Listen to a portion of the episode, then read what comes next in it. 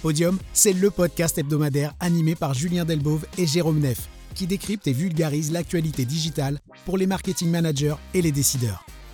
C'est le podcast de référence qu'il faut écouter pour se tenir à jour sur les trois actualités principales de la semaine dans le monde du marketing digital. Salut tout le monde, bienvenue dans l'épisode 24 de Podium. Comme vous le savez, chaque lundi, c'est Podium. On est reparti pour une nouvelle série des trois articles qui ont fait l'actualité digitale de la semaine écoulée. De quoi on va parler aujourd'hui, Jérôme? Alors, on va commencer par les fonctionnalités payantes à venir dans Meta. Euh, on vous en dira un petit peu plus sur euh, une potentielle nouvelle source de, rentrée et de revenus pour, euh, pour Meta. on abordera aussi un petit point sur le, retail en Europe. Donc ça, tu nous donneras un petit peu plus, retail média, tu nous donneras un peu plus d'informations. et on terminera par le rapport Q2 des contenus les plus vus sur la plateforme Meta. on avait déjà fait, je pense, le Q1, si j'ai pas de bêtises.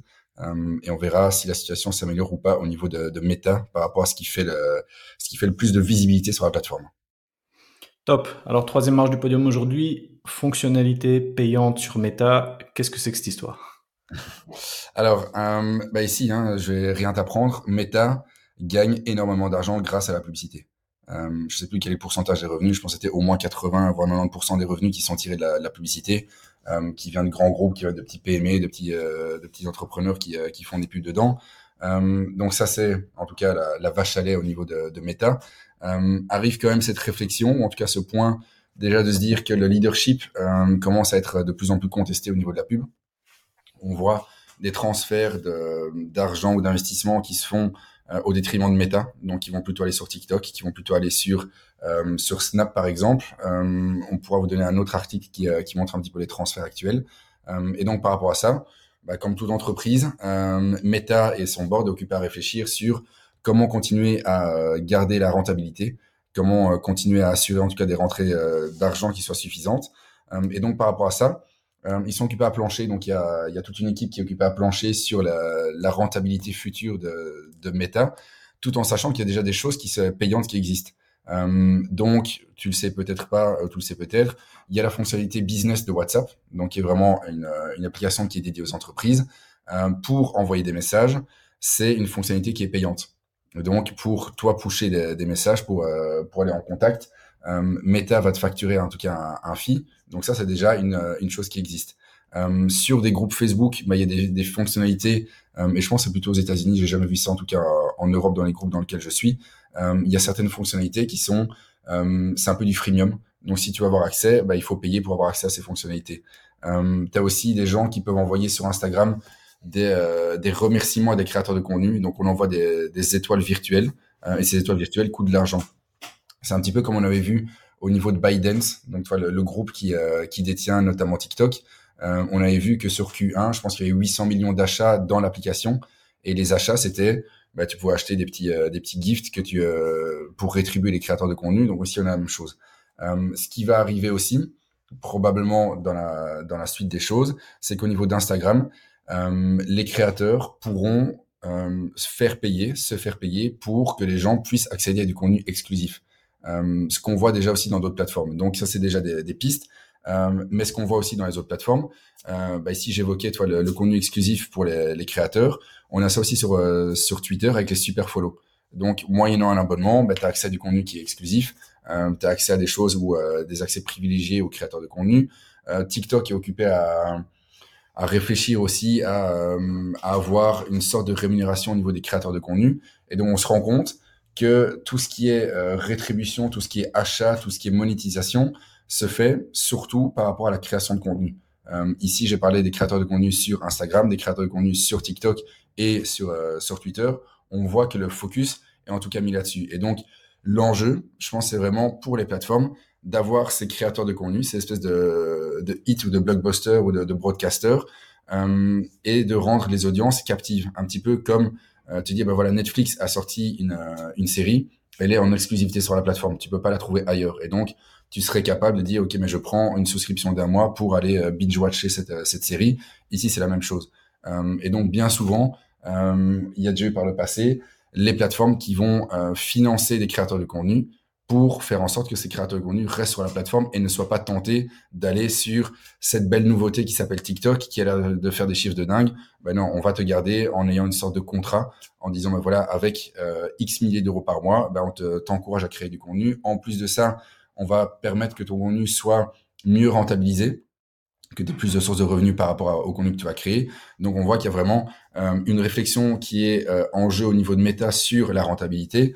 Euh, mais c'est des points qui sont aussi développés par toutes les autres plateformes, notamment sur les, les créateurs de contenu. Donc ça, c'est vraiment le point euh, au niveau de méta qui fait suite euh, aux différents changements d'équilibre, de répartition qu'il peut y avoir dans le leadership au niveau des, des plateformes sociales. donc voilà, je trouve ça intéressant. c'est une news qui, qui appelle pas grand-chose d'autre ici dedans, mais c'est intéressant de voir effectivement que Meta réfléchit aussi à, à des nouvelles ressources d'argent potentielles à côté de la publicité qui va rester, qui continue à, être une source primordiale euh, et importante de rentrée d'argent sur, le groupe. Ah ouais, tu as raison, j'étais pas au courant qu'il y avait des fonctionnalités payantes sur, euh, sur le groupe Meta pour le coup. C'est vrai que tu en avais parlé avec Twitter Blue, donc ça je le savais. Euh, moi, ça me fait surtout penser, Jérôme, à, à un modèle OnlyFans, en fait, où tu vas avoir des créateurs de contenu sur les plateformes qui produisent du contenu et à un moment donné, si ça leur rapporte pas, eh bien comme tu disais, les plateformes vont les payer pour qu'ils continuent à produire ce contenu sur cette plateforme. Mais à terme, c'est un modèle à la OnlyFans, c'est-à-dire que tu as ton créateur qui va produire du contenu pour tout le monde et du contenu exclusif, payant ou par abonnement sur la plateforme pour avoir accès à ce contenu.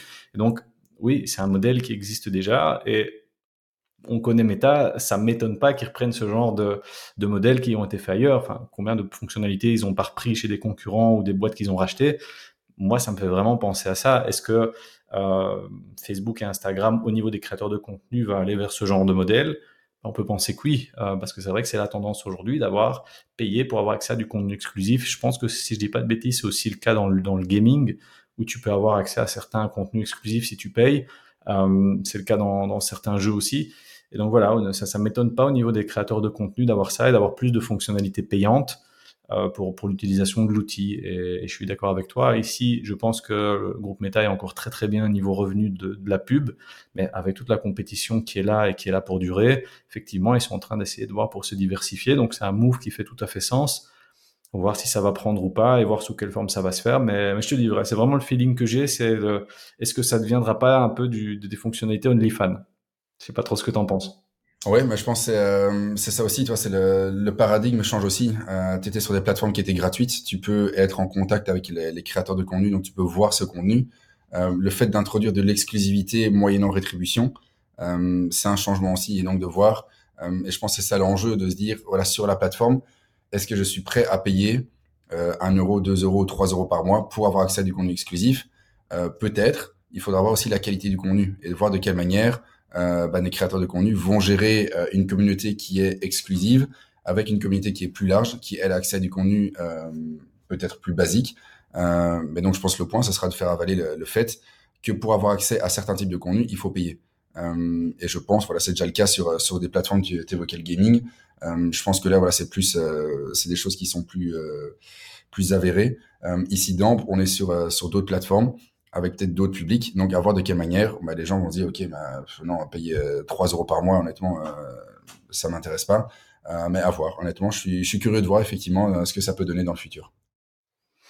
Yes. Eh ben, écoute, on passe sur le second article l'heure du jour aujourd'hui. On va parler du retail média et ça me permet d'embrayer sur le fait que dans les prochains épisodes de, de Podium, on va avoir deux invités qui vont venir nous parler du retail média ce sera Cédric Codorlier pardon, de l'agence la, Mountain View qui viendra nous parler de, de, stratégie digitale pour le retail média. Et on aura aussi euh, Olivier de Grèce qui viendra euh, parler, qui est lui directeur média marketing chez Deleuze. Donc ça fait sens que qui, qui vienne nous parler du retail média.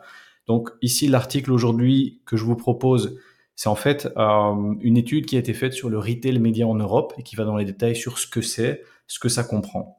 Donc, pour vous le faire très simple, c'est un, un, terme que si vous êtes un peu sur LinkedIn, vous avez dû voir pas mal passer ces, ces dernières semaines, ces derniers mois. Donc, le retail média, ce qu'on entend par retail média, je vais essayer de vraiment de vous le faire très simple. Ce sont des plateformes euh, sur lesquelles vous pouvez acheter, ce qu'on entend du retail, donc du commerce, des plateformes sur lesquelles vous pouvez acheter, exemple Amazon, sur lesquelles maintenant vous pouvez faire deux choses, c'est-à-dire faire de la publicité. Et la deuxième chose, c'est aussi éventuellement vendre vos produits. C'est l'idée de marketplace qu'on avait déjà eu. Et donc ici, le retail média, c'est le fait justement d'avoir des plateformes d'achat qui deviennent aussi maintenant des plateformes publicitaires et le fait que vous allez pouvoir suivre avec de la publicité vos acheteurs tout au long du processus d'achat. Comme on dit ici, l'exemple le plus courant, c'est toujours Amazon. Voilà, on allait sur Amazon pour acheter ce dont on avait besoin, comme on aurait pu aller au magasin. Eh bien, Amazon a introduit la publicité. Donc maintenant, quand vous allez sur Amazon, eh bien, vous avez plein de produits sponsorisés, vous avez des bannières à gauche à droite. Quand vous sortez d'Amazon et allez sur d'autres sites, eh bien, vous voyez vos produits Amazon qui vont vous suivre sur les bannières publicitaires. Ça, ça fait partie du retail média. L'article va beaucoup plus dans le détail pour vous expliquer en long, en large ce que c'est. J'essaie de vous en faire une version simplifiée. Alors effectivement, euh, pourquoi il y a, ce, gros boom du retail média aujourd'hui?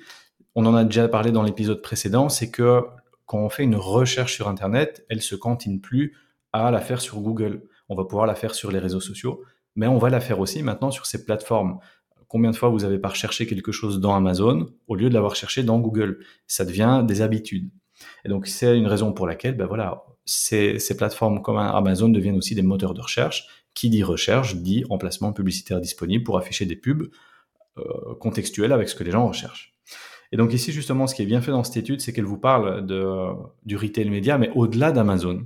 Et il donne quelques exemples ici. Euh, moi, j'étais personnellement pas au courant de, toutes ces plateformes. Par exemple, la plateforme Zalando. Donc Zalando, tout le monde connaît Zalando, plateforme pour euh, l'achat de vêtements. Et bien maintenant, sur Zalando, on va pouvoir faire de la publicité, acheter de la publicité, et on va pouvoir aussi aller éventuellement vendre ses produits. Ça devient une marketplace. Il donne l'exemple aussi pour la Belgique de MediaMarkt, qui va dans la même, dans la même veine. Euh, la Fnac, pareil. Il donne aussi l'exemple pour des, des, placements, des, des, players un peu plus internationaux, bol.com sur la Hollande, sur lequel on va pouvoir faire de la pub et on va pouvoir placer ses produits. C'est Discount, qui est assez connu aussi. Euh, Carrefour, qui commence à faire pareil. Donc, Leclerc en France. Et donc, vous voyez que ces sites qui historiquement étaient, on va appeler ça des sites de vente en ligne, eh bien maintenant sont riantes à devenir des marketplaces et maintenant sont actifs dans le retail média. Et donc, quand, vous avez des produits que vous voulez vendre, vous avez le choix, je peux les faire sur mon propre site, je peux les vendre sur des marketplaces, Amazon, Cdiscount et, et autres sites, mais vous allez aussi pouvoir faire de la publicité sur ces différentes plateformes. Et donc aujourd'hui, c'est à prendre en compte. Si vous vous dites, voilà, je vais lancer mon produit, mon e-commerce de manière digitale et je vais juste avoir mon petit site et je vais juste faire un peu de pub Facebook, ça va pas être suffisant. Parce que les gens sont habitués maintenant à aller acheter sur ces marketplaces et à interagir avec la publicité sur ces marketplaces. Donc cette étude est vraiment pas mal, pas mal faite pour vous expliquer euh, tout ce que c'est le retail média, tout ce que ça comporte, et le fait aussi que ça a amené à évoluer, puisque maintenant, eh bien, on le voit, hein, avec l'évolution du e-commerce, eh bien, on voit l'évolution de ces marketplaces. Pour toujours citer Amazon, qui est devenu une machinerie énorme aujourd'hui, et la majorité des gens maintenant bah, vont acheter sur Amazon avant d'acheter sur un site. Et je pense que tu as peut-être déjà été dans le cas, toi aussi, Jérôme. Tu as une marque qui t'intéresse, tu as un produit qui t'intéresse, bah, plutôt que d'aller sur le site de la marque en question, mais tu vas aller voir s'il n'est pas dispo sur Amazon, tu cliques sur acheter, en Prime, tu es livré en 24 heures. Et donc ici, ces plateformes drive un trafic fou, et donc évidemment, ben, peuvent vendre de la publicité. Et pour en faire euh, de la pub sur Amazon notamment et sur ces discounts pour, pour certains de nos clients, on voit que c'est quelque chose qui fonctionne et que c'est quelque chose qui est finalement assez rentable puisque les personnes qui sont sur ces plateformes viennent pour acheter et donc quand tu vas les toucher sur ces plateformes, ben, tu vas avoir plus facile à les convertir.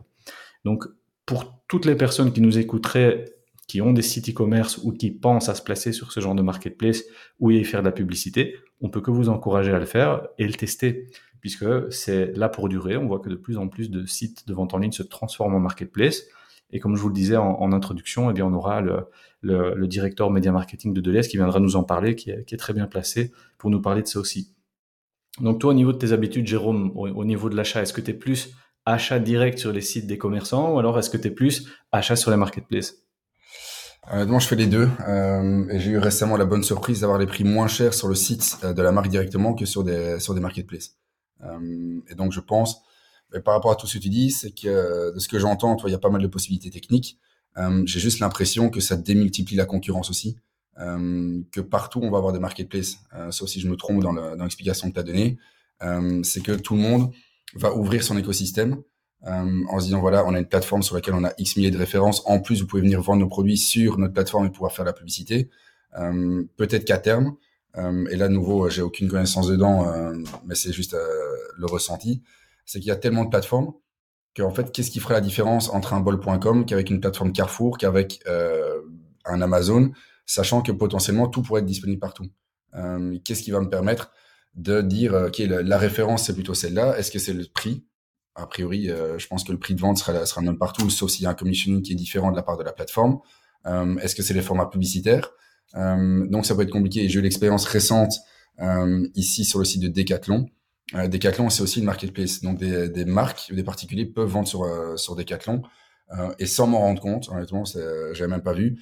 J'ai acheté un, j'ai acheté un produit qui était vendu par un particulier, ou en tout cas pour, par une entreprise qui était sur la, sur la plateforme, sur le site de Decathlon. Et honnêtement, je m'en suis pas rendu compte directement. Donc, c'était tellement discret que je l'ai pas vu, mais j'ai fait confiance. Alors, c'est peut-être ça le point.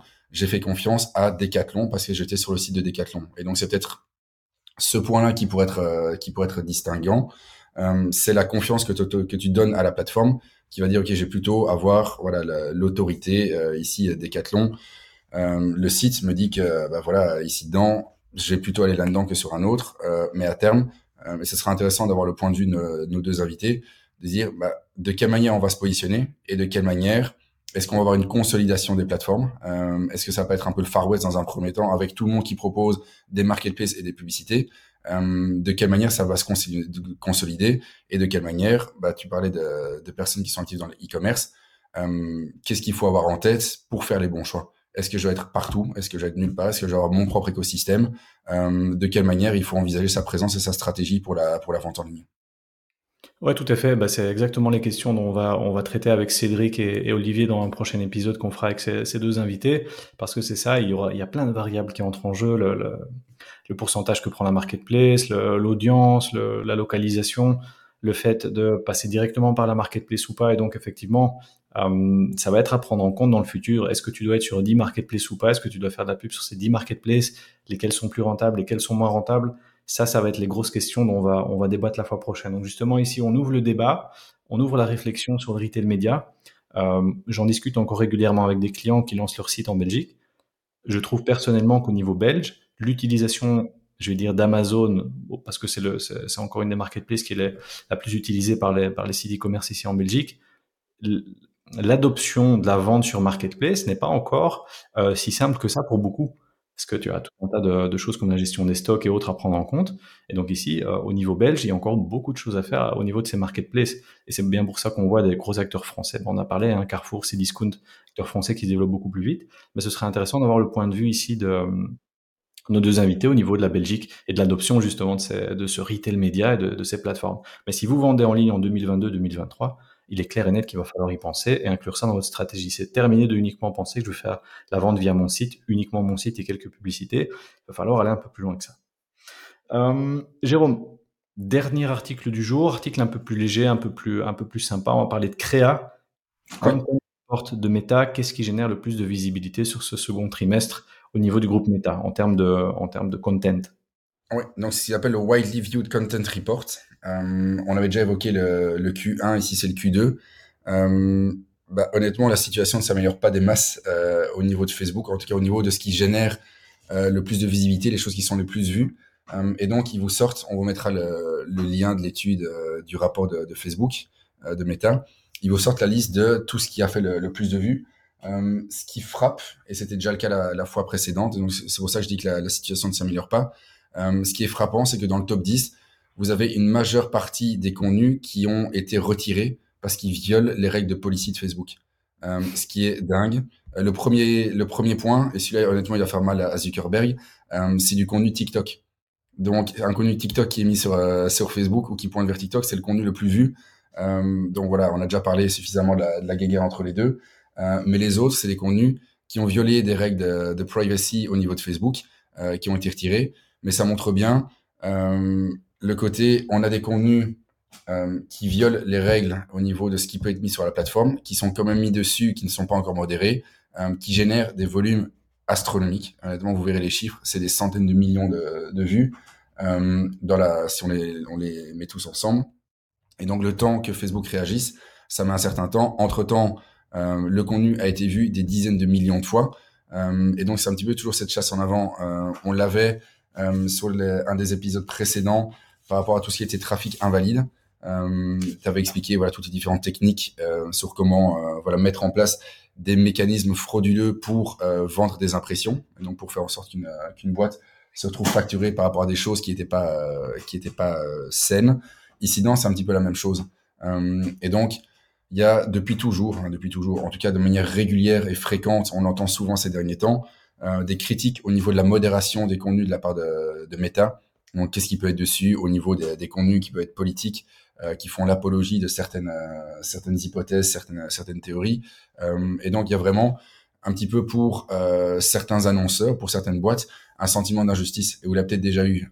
ça peut être au niveau du contenu que vous postez. vous avez créé du contenu, mais Facebook, avec ses règles américaines, va vous bannir le contenu parce qu'ils estiment qu'il y a euh, on a enfreint la règle 1, 2, 3 ou 4 et donc votre contenu euh, est, mis sur le côté.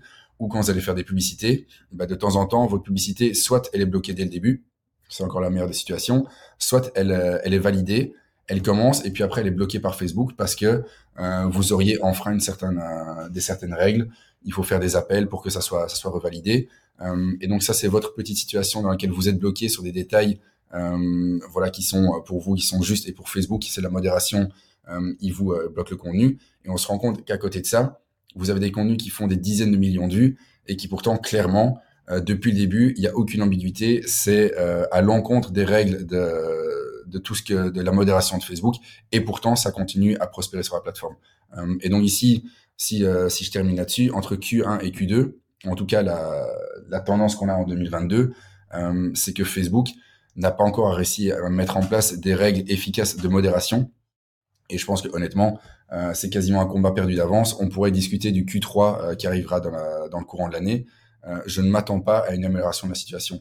Euh, on a toujours des statements en disant voilà, ils mettent en place des règles euh, et que ce soit Meta, que ce soit Twitter, que ce soit TikTok, il y a voilà des, des, statements qui sont pris au niveau des entreprises pour dire on prend au sérieux vraiment tous les contenus qui peuvent être voilà qui peuvent enfreindre toutes les règles de modération qu'on va avoir. ça n'empêche que euh, ça ne va pas ça ne va pas euh, empêcher justement le, le, côté de mettre sur la plateforme des contenus qui vont à l'encontre des règles euh, et qui vont entre temps avant le, le, moment de se faire prendre ça aura déjà généré des dizaines de millions de vues euh, ça a existé ça existe et ça existera encore dans le futur honnêtement je m'attends pas à une plateforme qui trouve l'alpha et l'oméga par rapport à ça en termes de règles de modération mais en tout cas l'avantage et je terminerai là-dessus sur ce rapport c'est que ça permet de le savoir Facebook est transparent là-dessus et ça permet de connaître le volume euh, et c'est surtout ces deux points-là, la transparence et le volume, qui sont les plus importants pour se rendre compte effectivement euh, de ce qui génère de la visibilité au sein de la plateforme, euh, ce qu'on n'a pas souvent l'habitude d'avoir en termes de, de statistiques. Bah, pour rebondir sur ce que tu dis, ce qui est un peu frappant quand même, c'est que dans ce top 10, les 10 sont des publications qui enfreignent les règles. Et donc, sont des publications qui, comme tu disais, hein, ça génère des millions de vues. Comment tu peux expliquer qu'une plateforme comme Meta ne peut pas bloquer ce genre de contenu avant qu'il génère des millions de vues, tellement de vues qu'il se retrouve dans le top 10 des publications les plus vues? Comme tu dis, parfois au niveau publicitaire, tu mets une virgule de travers dans ton post, il va être bloqué à la source. Ici, des contenus qui sont vus, partagés, likés par des millions de personnes vont arriver à passer entre les mailles du filet. Et après, dans le top 10 du trimestre, on dira, ben voilà le top 10, mais en fait, il n'y en avait aucun qui était correct. Donc c'est quand même un peu embêtant de se dire, voilà, le, top des contenus, ben en fait, c'est des contenus qui sont pas censés être là. Donc je trouve ça quand même un peu, euh, bah ouais, ça me laisse un sentiment bizarre quand même sur cette plateforme et de se dire, bah voilà, comment est-ce que se passe la modération? Attention, je crache pas sur le boulot énorme de modération que des plateformes comme Meta doivent faire. On a tous vu des reportages sur les, sur ces pauvres employés qui doivent toute la journée modérer des posts, euh, des posts Facebook et Insta, avoir des trucs horribles. On crache pas dans la soupe non plus, mais c'est quand même assez bizarre qu'à chaque trimestre, le top des posts les plus vus ou qui génèrent le plus d'interactions sont des choses qu'on n'est pas censé voir sur, sur ces plateformes-là. Donc euh, ouais, assez bizarre quand même malgré tout comme sentiment que j'ai par rapport à ça. Donc, euh, je suis d'accord avec toi. Je pense pas qu'on verra des choses différentes à l'avenir. Je pense que voilà, tu auras toujours des posts qui partiront en, viralité, mais voilà, pas ok avec les règles. Je pense pas que c'est prêt de changer tant qu'ils ne changent pas leurs algorithmes ou leurs règles de, modération. Donc, à voir dans le, à dans le futur. Mais ce qu'on pourrait finir ici, vous qui faites des pubs sur la plateforme Meta, malgré tout, faites quand même toujours bien attention à aller lire ces règles à l'avance, parce que c'est vrai que parfois on est négligent et on ne lit pas toujours les règles. Allez faire un tour quand même sur, le, sur les pages du help section de, Meta pour lire ce que vous pouvez faire et ne pas faire, parce que parfois il y a des choses qu'on pense qu'on peut faire, qui nous paraissent tout à fait logiques et en fait on ne peut pas faire. Je te donnerai un exemple ici, Jérôme, tout ce qui est les concours sur les réseaux sociaux, je lisais un article là-dessus On pense tous qu'on peut faire des concours sur Facebook et Instagram, mais il y a des choses qu'on peut faire et pas faire. Pareil au niveau de la créa. Donc ça, allez quand même vous renseigner. Ne soyez pas surpris si vous avez des pubs ou des posts qui sont bloqués. Les règles du jeu sont claires. Donc voilà, Jérôme, pour terminer là-dessus, euh, podium assez intéressant. On vous a parlé dans un prochain épisode. On fera un épisode spécifique avec Cédric et Olivier pour parler du retail média, parce que je pense que c'est un gros sujet à traiter qui va intéresser pas mal de monde. Et Jérôme, on se retrouve lundi prochain, comme toutes les semaines.